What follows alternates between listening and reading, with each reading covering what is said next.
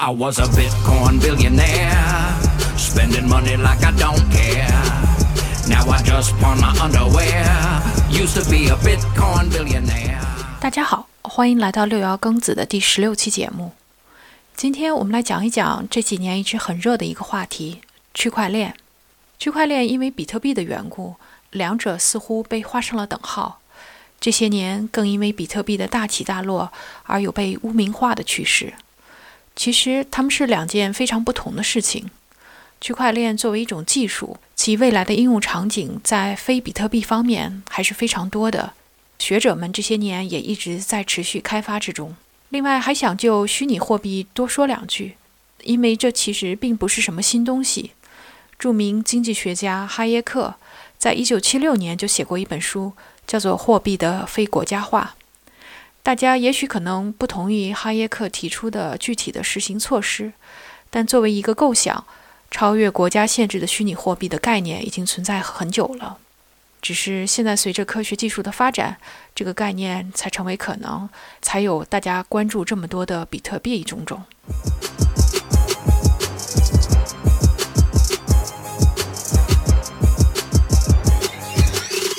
呃，今天非常感谢赵教授又来节目做客。赵教授去年给我们做了一期节目，是关于这个云计算和物计算的。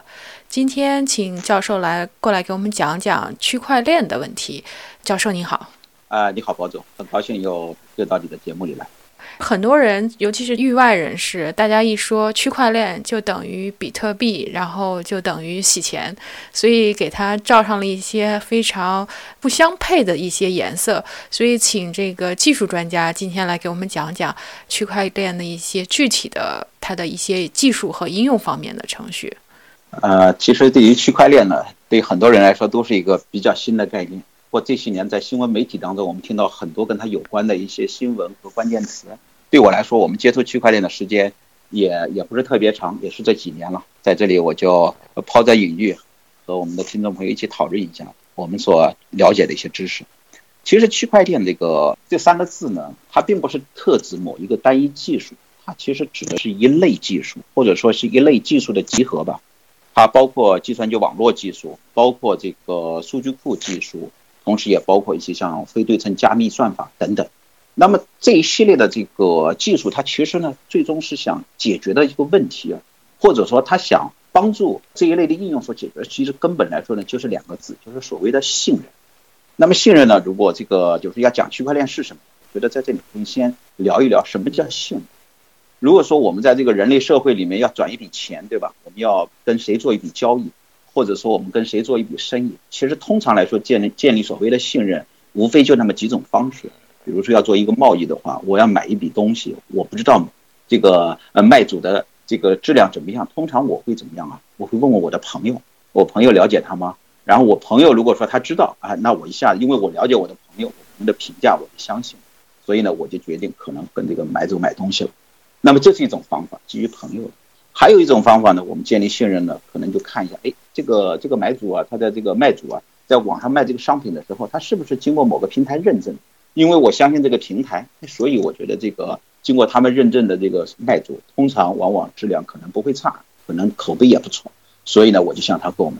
这就是我们现在生活中可以说是最常见的两种啊建立信任的形形式吧。啊，但是这两种形式都有它的一些不足。比如说，如果你突然到一个很陌生的国家，你从来没去过，你在那没朋友，你如果想要在那做生意怎么办？对吧？或者说你对某一个呃某一类的平台，你对他心里。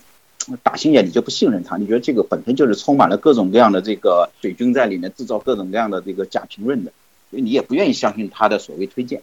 那这个时候呢，我们就在设想，是不是有一种形式，把你所要做生意的这个卖主的他过去的历史，如果说都能够呈现在你的面前。你看他过去都曾经跟谁做过？他做的每一笔交易啊，是不是都曾经都交易的非常的完美，都按时付款的，或者质量也没有得到过什么差评？假如说这一类的每一笔的历史交易都能够呈现在你面前，是不是说它就可以帮助你建立信任？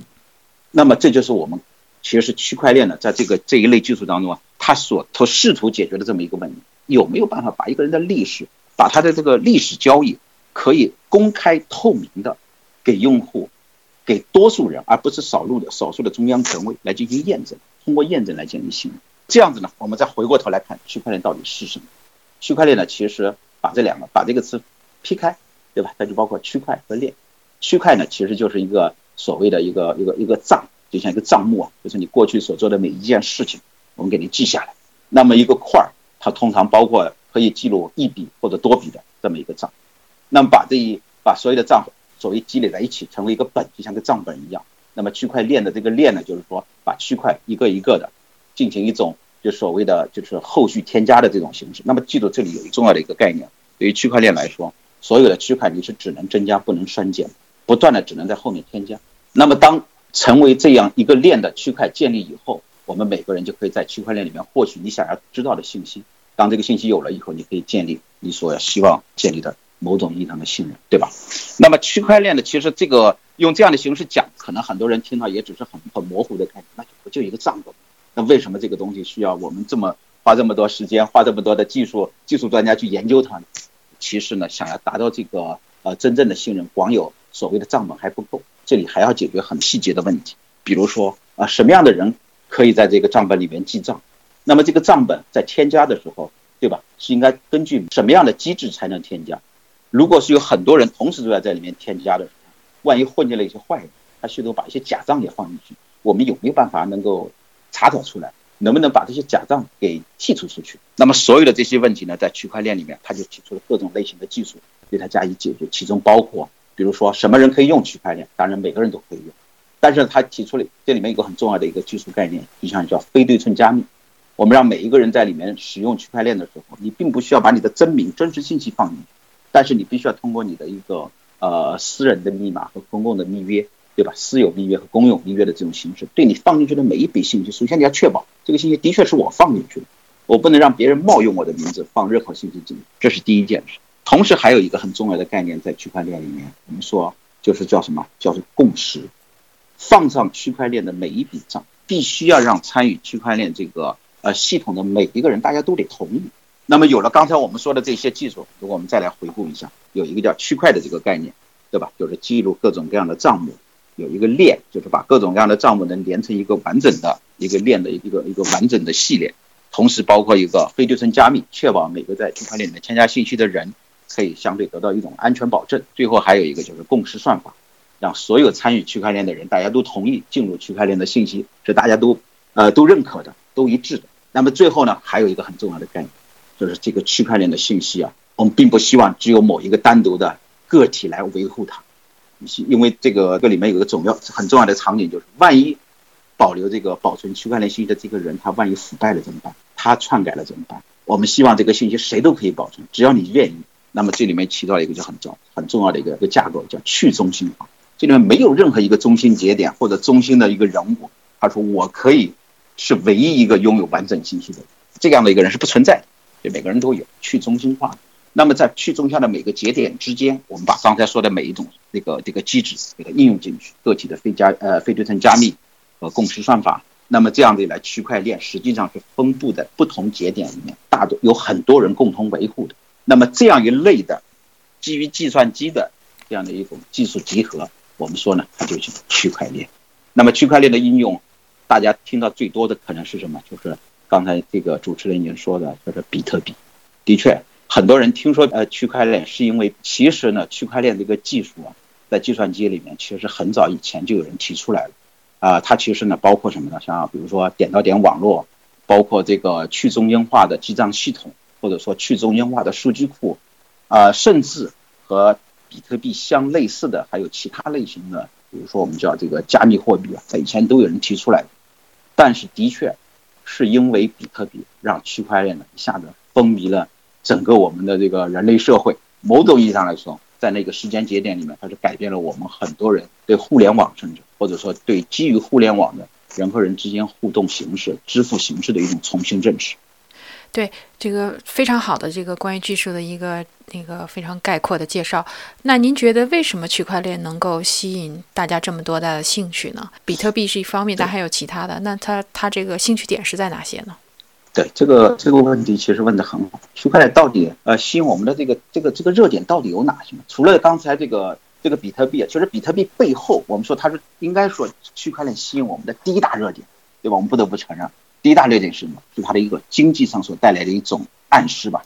因为基于区块链，所以就一下子让很多人产生了一种幻想。那我为什么用幻想这个词呢？它可能它是甚至是无法都永远永远都无法实现。这个幻想就是因为我们对过去中心化的权威或者说中心化的银行的各种监管所带来一种心理上的一种排斥。当然，并不是所有人都排斥。我们说最初提倡区块链这个或者加密加密货币更严格加密货币的这一类人吧，最初就是说推广比特币的时候都说了这么一个想法。银行系统往往它都有，它因为是中心化的，它有可能破产，因为它有可能破产，所以我存在银行里的钱可能得不到保证，等等，这是它整个一套故事线。除此之外呢，其实这个就是我我们知道的，就因为所有的银行，因为是得到政府的保证的，真的要走到银行破产这一条这个状况呢，其实并不是那么容易。但是呢，它从另一方面，比特币的确给我们提供了一个一个想法是什么？那么是不是我们每个人都可以用这一类技术来发行某一种货币？这种货币其实是根本不存在的，因为它是基于计算机技术的，它是运用加密技术的这么一种虚拟的货币，对吧？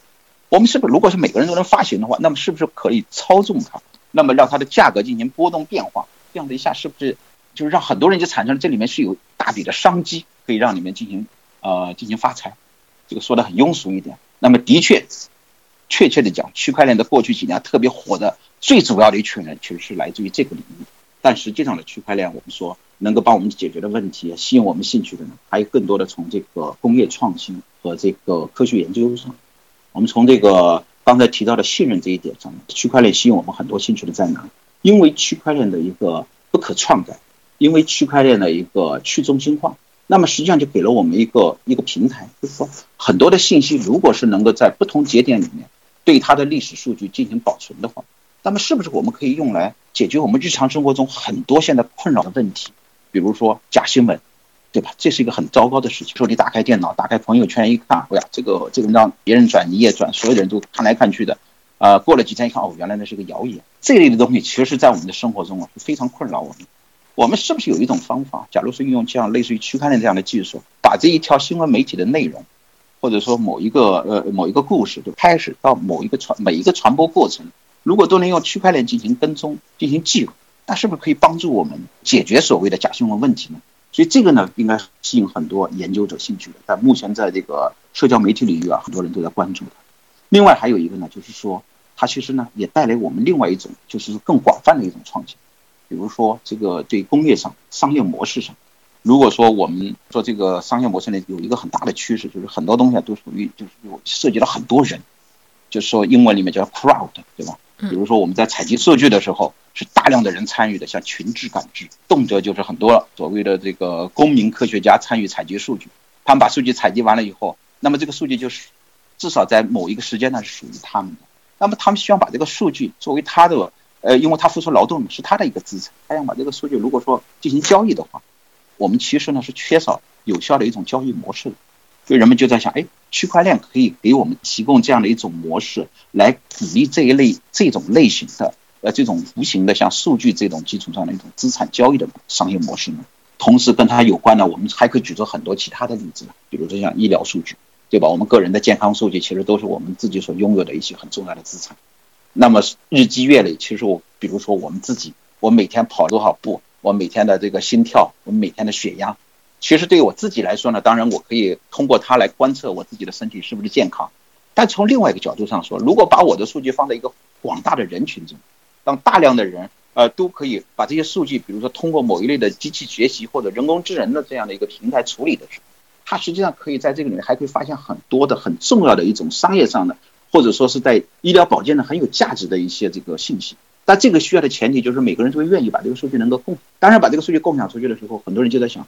难道一定要我免费把这个数据共享出去吗？是不是有什么方式也能也能让我从中获得一些这个收益呢？当然，这个收益可能他还要需要保证其他的一些这个约束，比如说我并不希望我的个人隐私，对吧？被人滥用。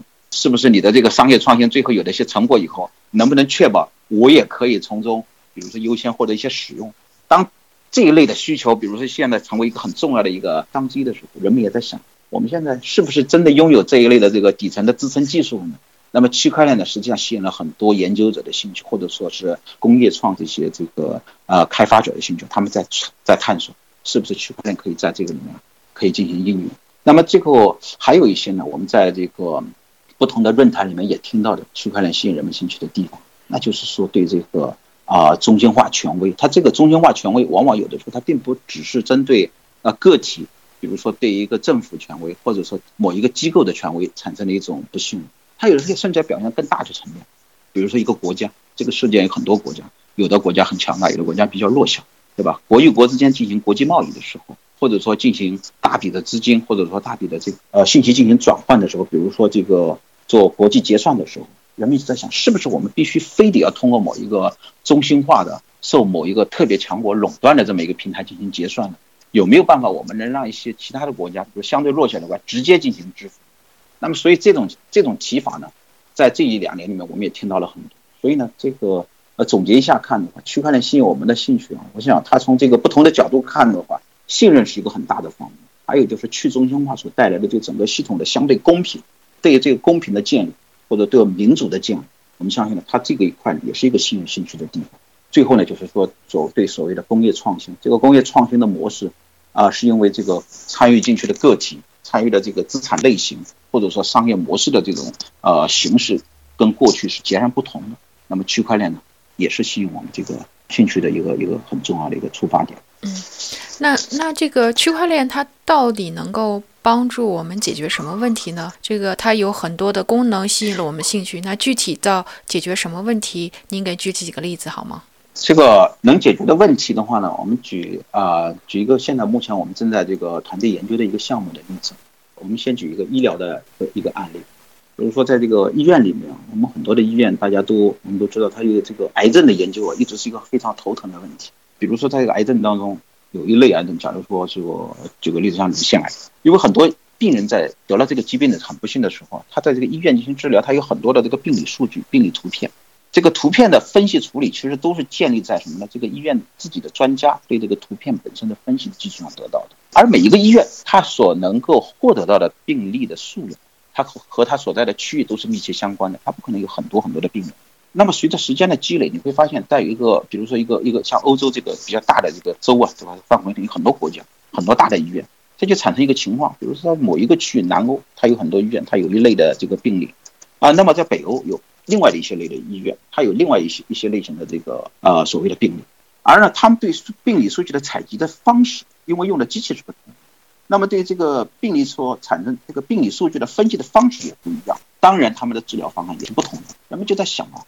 有没有什么办法，我们能够让不同医院的这些病理数据，以及基于病理数据上面的一些分析和治疗方案，成为一个很重要的一个或者说知识智能，就是说这种知识能够让它进行共享。通过共享以后，让某一个区域的病例，这个可能在当地来说是很很少见，从来没处理过。但是这一类病例呢，在别的医院、别的区域它曾经发生过。那么，如何让这些不同的医院进行建立所谓的一种联盟？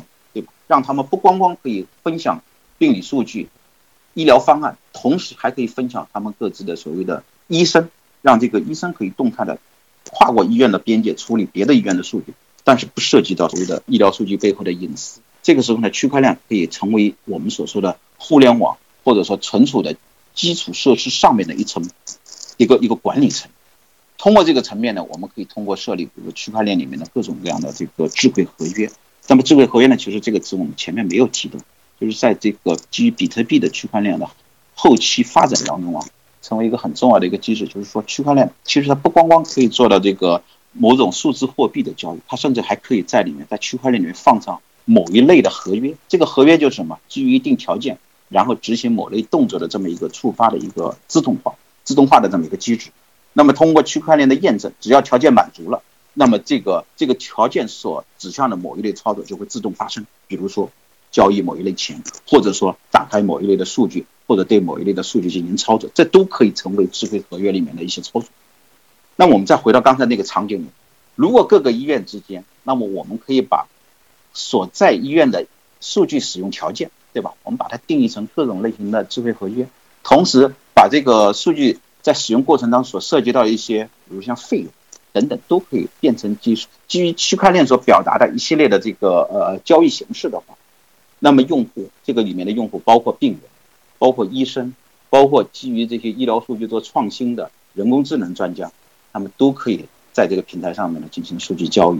那么就是说，基本上来说，就是我们把以以前前听到的这个比特币的交易形式进行了一次扩充。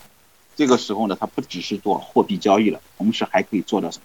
数字资产的啊一种呃所有权的转移，数据资产的一种操操作的一种控制，自动化的操作。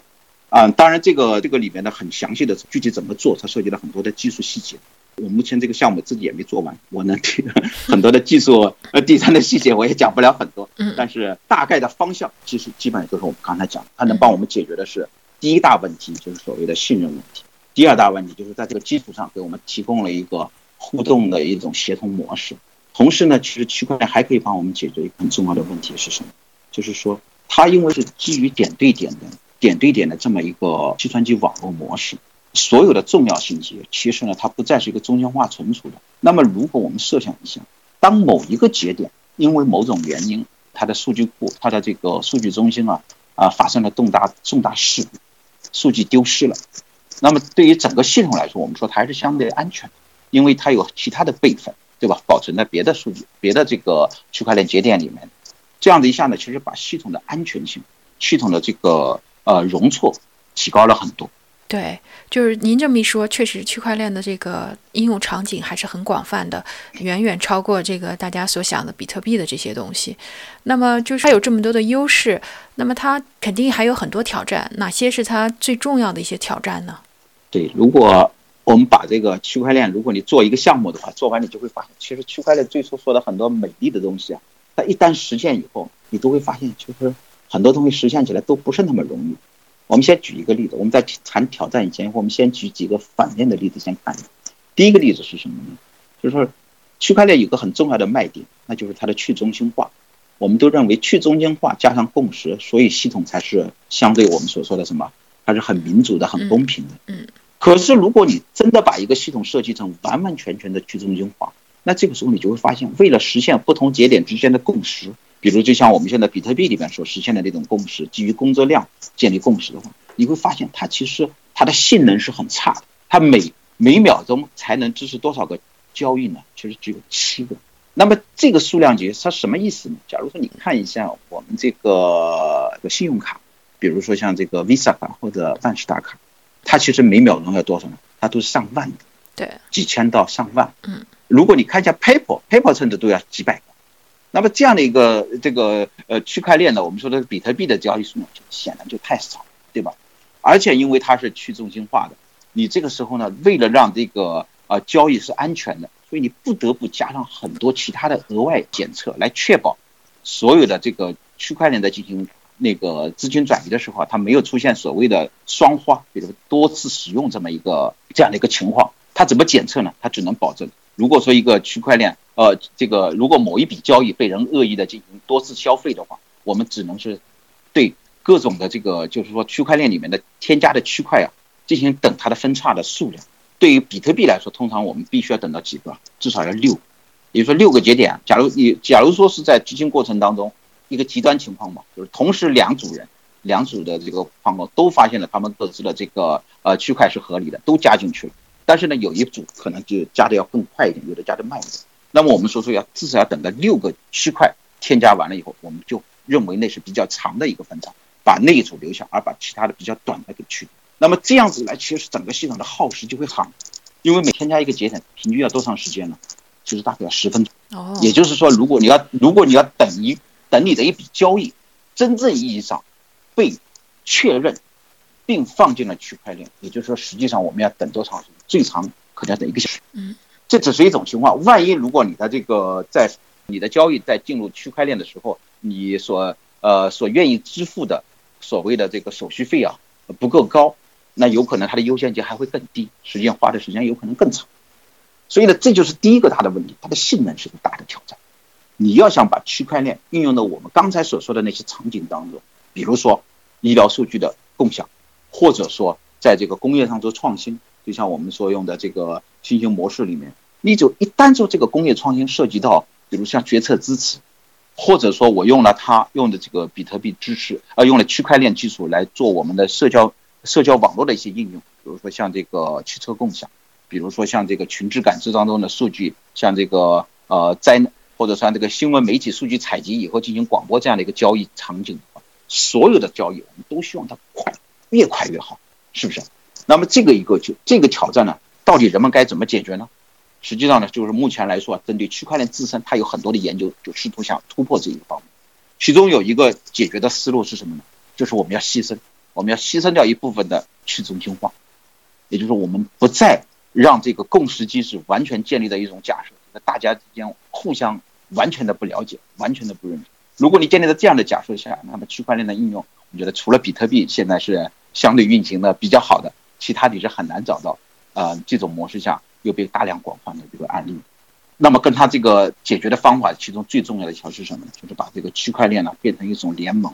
相对来说，我们都认为参与区块链的人，其实我们都是部分信任，比如说一系列的企业之间，一系列的机构之间。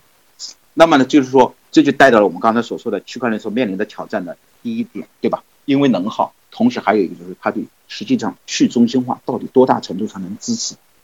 如果你看现在的这个区块链的一个很重要，在工业应用用的特别广泛的一种，就是所谓的这个 permission 的 block，就是基于这个有一定的信任基础的，特别是用于建立这种联盟联盟链的这样的一个技术呃技术底层，比如像 Hyperledger，那个其实呢，你可以把它看得很极端的，其实它是就是一个相对介于什么中心化和去中心化之间的这么一种啊一种架构，已经是牺牲了很多的这个我们所说的啊去中心化的信任。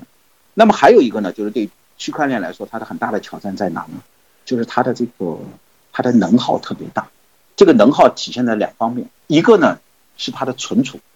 如果你看一下这个比特币，你看比特币从它的这个第一个节点被创建，对吧？创创世的这个节点，那么我们说比特币的创世节点是哪一年呢？是应该是在这个应该是零九年的区块区块币创建，对吧？从那个几年过去了，如果说你再看它现在的这个节点的，就是说总的区块总数是多少？也就是说以这个呃以这个就上个月我是几天前我查了一下，大概是多少呢？三百多个 G，三百四十几个 G 吧。嗯。那么也就是说你按照每一个区块，一个区块大概多大呢？一兆数，也就是每十分钟添加一个区块，按照这个数，它区块的数量只可能是越来越多。那么就带来一个什么呢？就是说你。今天开发一个区块链应用，如果你想自己成为一个完整的节点的话，那么至至少你的硬盘就得要达到有几百个 G 的空间。嗯，如果一年以后、两年以后、十年以后，对吧？那你的空间的要求是越来越大，那这将成为一个很重要的一个运营的成本。我们说在云里面，对吧？存储其实一直都是比较昂贵的。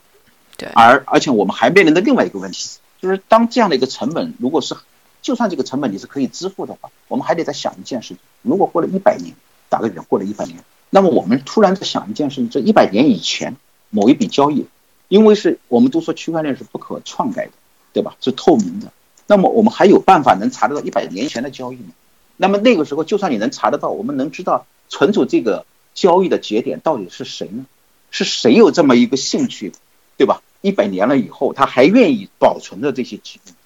如果说有人突然没有一个人愿意做这样的保存的话，那么是不是说区块链的数据像我们刚才讲的不可篡改，一直是透明的？那么这样东西这样保证还是不是能存在？所以呢，就是说这个能耗，就是存储的开销和它背后所带来的可持续，那么就形成了一个相关联的一个挑战。呃，我们刚刚说的开销呢，除了存储以外，还有个还有一方面的，就是我们所说的，就像这个比特币里面体现很明显，基于工作量。所建立的共识，它实际上是怎么运作的？它的运作的前提，它的运作的基础就是说，我们用一种算法，这种算法叫叫哈希算法。哈希算法是什么呢？是在计算机这个呃加密算法里面，其实是很常见的一种，就是我们把一个集合的一个字符，对吧？把它对应到另外一个集合的一个一个字符里面去。那么哈希算法就是它可以保证在这个一一对应的过程当中啊，虽然理论上我们不能保证是绝对不会出现重复，但是实际当中呢，你是很难找到。它有一个重复的哈希的，就是说，比如说在第一个集合里面随便找两个点，把它映射过去以后，基本你可以保证对应出来以后的那个集合的这个串那个数值表示，它也是可以做到不一样。那么其实呢，这个哈希算法在工作量以工作量为共识的这个算法，它怎么做的呢？它就说你要在把整个的区块以及它前面那一个区块的再前面一个的区块的一些信息放在一起以后，你要对它进行一个哈希，对它一个哈希运算。在这个哈希运算的时候，你在它这个刚才我们说的两个信息前面，你可以加一个随机数。你加随机数的目的是什么呢？你就是说，你希望把这个加在一起的哈希算法的最后所对应出来的这个值的前面的一系列的倍数啊，希望它是零。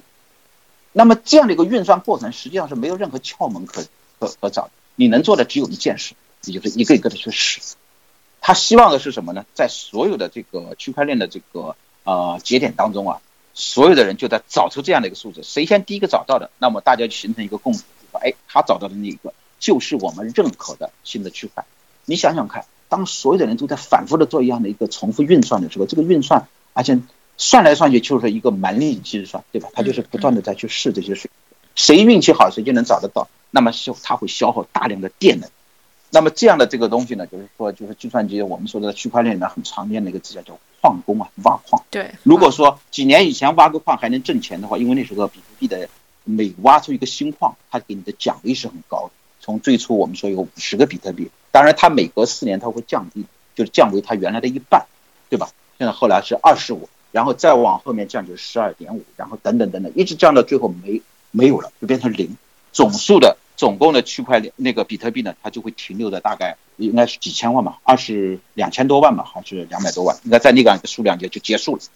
那么我们说，在这个过程当中，当很多的矿工投入进来以后啊，他们会不断的做一件事情，为了得到这个奖励嘛，他们会把计算机的这个运力啊，计算能力不断的提高，会不断的加大它的计算容量。那么这样带来的后果是什么？它的电的时候的那个使用啊是越来越大。那么你想想看，这样的一来，因为现在已经有有数据表明了，有的这个矿区啊，就所谓的挖矿的这些小的就小的计算中心啊，它已经超过了我们科学研究使用的大型计算中心所提供的运力。嗯。那么对我们人类社会来说，这到底是一个好事还是不好的呢？对吧？我们就应该反思一下，你花了这么多的电能，其实。他挖弄来弄去，就是为了获得这么一些比特币而已。对。那么我们说，他面临的另外一个挑战就是他，啊，这个到底对我们人类社会的可持续发展呢？或者这样的整个一个模式，它的可持续到底体现在哪？除此之外呢，我觉得区块链还面临的一些挑战，包括它的这个安全。区块链的安全其实一直呢也是啊被人们所担心的。这个安全它表现在哪呢？它表现在比如说。你有一个区，你有一系列的区那个比特币，或者说一系列的东西存在这个区区块链上的你自己的钱包，对吧？因为在以比特币为例的话，所有的比特币，每一个比特币啊，它都是对应到一个一个地址上，而这个地址呢，它都对应于两个所说的我们刚才提到的密约，一个是公私有密约，一个是公有密约。因为你拥有了这个地址上面的钱，所以你可以对它进行产生一个交易请求。别人呢看到这个交易请求以后啊。用你的公共的这个蜜月可以解开它来看到底交易的内容是什么，对吧？这个很粗俗啊，很粗略的说就这么一回事儿。那么当把这些我们刚才讲的这个你自己的这个比特币啊，你自己的这些币存在你的钱包里的，你的这个私人密约，万一它丢失了怎么办？或者万一有黑客用某种形式啊，哎，他用了跟你比较类似的方法，他也找他，因为他比较了解你嘛，他找出来了，那么一下子有可能你的这里面的钱就被他所偷走了。曾经有有一些报道，讲述了这一类的黑黑客，他就不断的扫描比特币网络里面的各种各样的钱包来看，哎，这里面是不是有些什么比较容易被攻击的钱包？那么有的话，那么他可以在这些地址里面就把这钱给给用不正常手段给转走。另外还有一些就是说，比如说区块链到底应该怎么样建立比较好的激励机制？我们说区块链它之所以能够成为这么一个有价值的平台，是因为很多人参与，万一。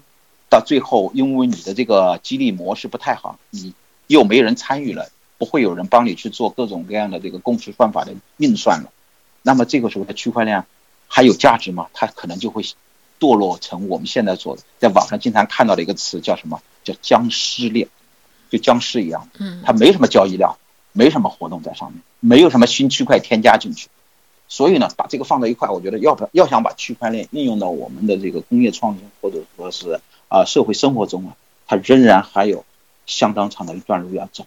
至少根据现在的这些研究研究上来说，应该还有起码有五到十年吧。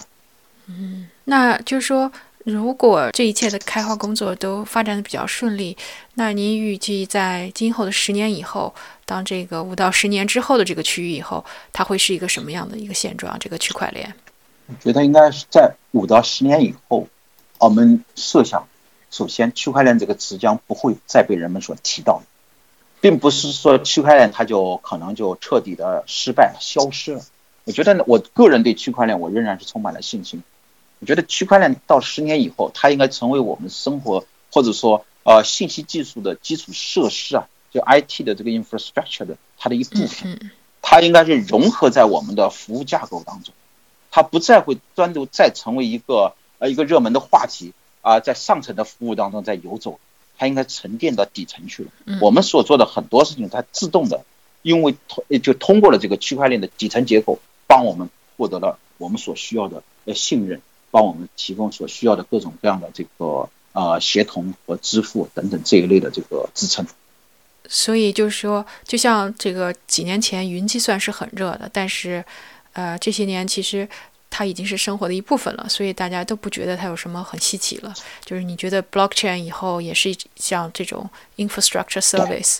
嗯，对，这个是我我们从这个乐观的角度看的话，这是一个比较好的愿景。也就是说，一样东西只要成功了。它应该就是成为我们生活中最常见的一部分东西，你将不再为它而兴奋而好奇了，对吧？但是它当然还有一些比较悲观的这个一个角度，你还可以去设想，可能过个五到十年，现有的区块链技术，那可能就完全的被一种新的形式所取代，因为现在的区块链它有一些很难跨过的一些问题，这些问题到底它最后能不能解决，或者说它有没有办法解决，那直接就影响它的命运。比如说，如果你用区块链，运用到我们这个生活当中去的话，因为区块链它只是给我们提供了一种什么基于计算机技术上面所能实现的一些共识支持，它并不能取代现实生活中人类社会人和人之间的共识。如果人和人之间我们社会层面上的共识和这个技术上所提供给我们的共识，它并不能做到完全的一致，或者说对它进行支撑的话，那么实际上人们会抛弃掉区块链这样的一种技术技术所谓的呃所谓的共识的。另外，他还有说，比如说像区块链在里面提到了很多，比如说对数据溯源、对这个产品的质量追溯啊，说了很多很很不错的、很美丽的这种应用的愿景。可它都建立在一个前提上，那就是区块链自身它是完全在数字世界里面的这么一个呃一个系统。当把这个数字世界和物理世界进行关联的时候，我们仍然也面对着一些无法跨越的问题。也就是说，数字世界的每一笔交易的确是可以追溯的，的确是不可篡改。可是数字信息当放在一个物理物体上，比如说就像我们要追溯一个呃蔬菜，或者说猪肉，对吧？万一这个物理世界的物体在物流过程当中被人恶意篡改，我们有没有办法来确保区块链式数字世界跟它是一直是保持一致的呢？就这个问题，如果在将来不能得到很好的解决的话，那么我说很多目前对区块链的期望可能也会落空。所以把它放在一块的话，那就是对未来的愿景。我们还有很多很多的事情要做。嗯，对，我觉得你最后那点说的很好，就是说，虽然区块链是跟是真的，但是如果物理形式上改变了，我们还是没有办法能够真正 trust 它，是吧？所以这这是一个挺有趣的这个问题。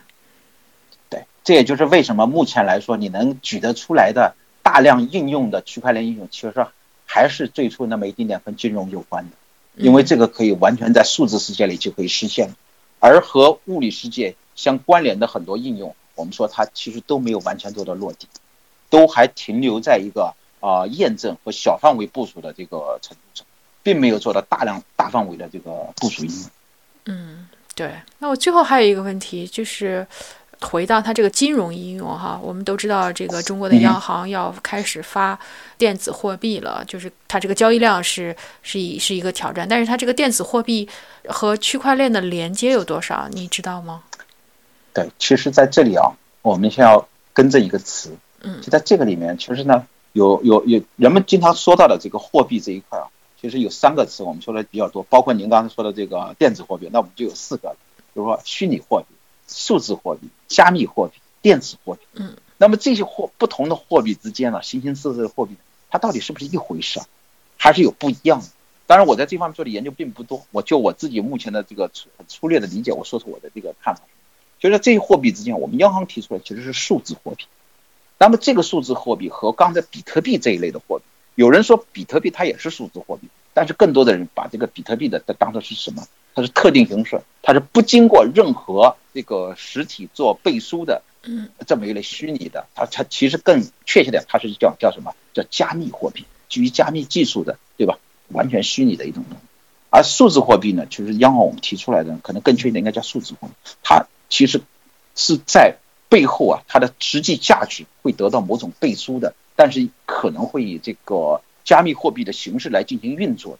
它具体是什么样子的形式呢？呃，其实，呃，这个很遗憾，我 也说不出很多。对。但是我可以看得看得出一点，就是说它会融合很多现在区块链的先进的一些体呃那个技术基础。嗯。它会它会去解决目前来说传统的这呃这个货币，特别是涉及到这个国际结算之间会有一些比较难的一些问题上面。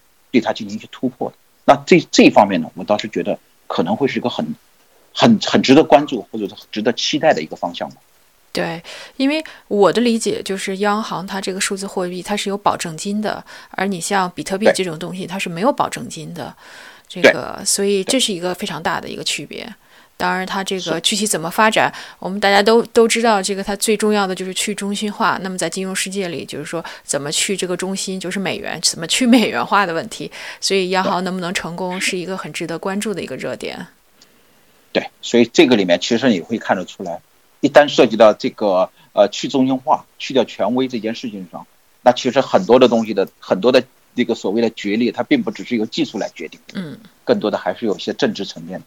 对，但是就是说，呃，抛开这个政治上的层面，其实，呃，区块链的这个应用确实很广泛。就像你讲前面讲到这个乳腺癌的例子，如果大家能够在保证病人的隐私的基础上，能够进行更好的数据的这个融合交互，并且能作为呃乳腺癌研究的这些数据的这个很重要的一些关键节点的话，那我觉得对将来人类的发展、医学方面的发展，确实是非有非常大的重要。它会，它会建立一个更新的生态，比如说对于数据资产、数字，呃，或者其他类型的，我称之为叫什么一些这个智慧资产的一种管理交易，对吧？像我们刚才讲的乳腺癌的这个里面，其实你可以把它分成很多类型的。刚才我们说的这种智慧资产，从这个影像数据，对吧？和医疗方案和个人的这个呃数据提供者，它其实就形成了这么一个生态。有以区块链，它就会给你提供，至少目前来看，目前来看。是非常适当的这么一个技术底层技术，来建立各种，呃各各种参与者、各种个体之间进行互动的这么一个一个架构，可以让呃所有的数据交易过程等等进行可追溯、进行安全管理，同时还可以在上面进行通过建立智慧合约的形式对隐私、对安全加以啊其他的控制。当然，这个里面的呃没有解决的问题也是很多的。目前我们看到的很多也只是在呃研究型项目里面的一些。以系统原型所给我们提供的信息，我们看到的能够大量的呃已经能够大大量部署的系统，现在很少，几乎很难看得到。嗯，这也是就是欧盟为什么要赞资助你们的项目，对吧？它能够看到这个对呃今后的 potential 的这个这个应用是非常广的。那今天非常感谢赵教授给我们科普了一下这么好的呃关于区块链的一些知识和它未来的前景的应用。我个人对区块链其实还是充满信心的，但是希望它能被更在更多的应用场景中被应用，而不是仅仅是在金融里头大家这个骗钱用的。对啊，不过也谢谢主持人啊，今天我所有的谈论的都只是建立在我个人的粗浅的理解上，如果有。讲的不准确的地方啊，欢迎大家指正。嗯，好，谢谢，谢谢。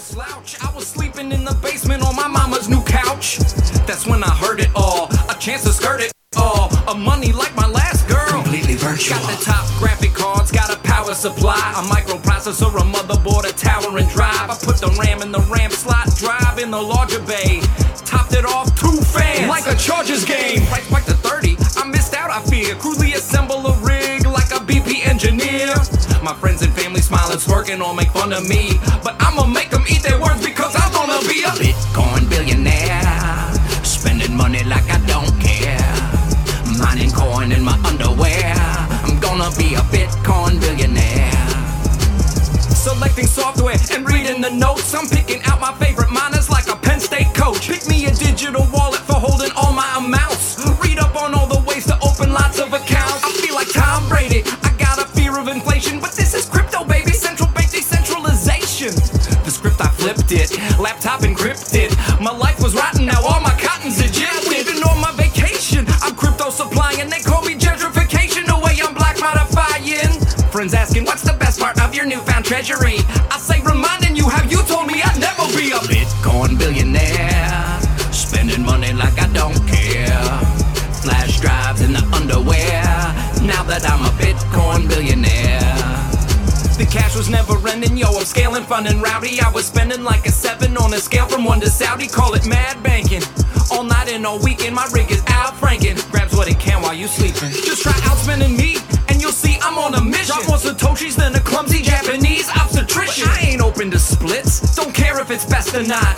Opposing forks like a Chinese restaurant. I went from geek to chic, from basic to ASIC. I went from basement squatting to yachting, from basin to Went from no friends in depression to peer to peer legend. More contrasting language to establish the impression I'm a Bitcoin billionaire. Spending money like I don't care. Then one day there was a solar flare.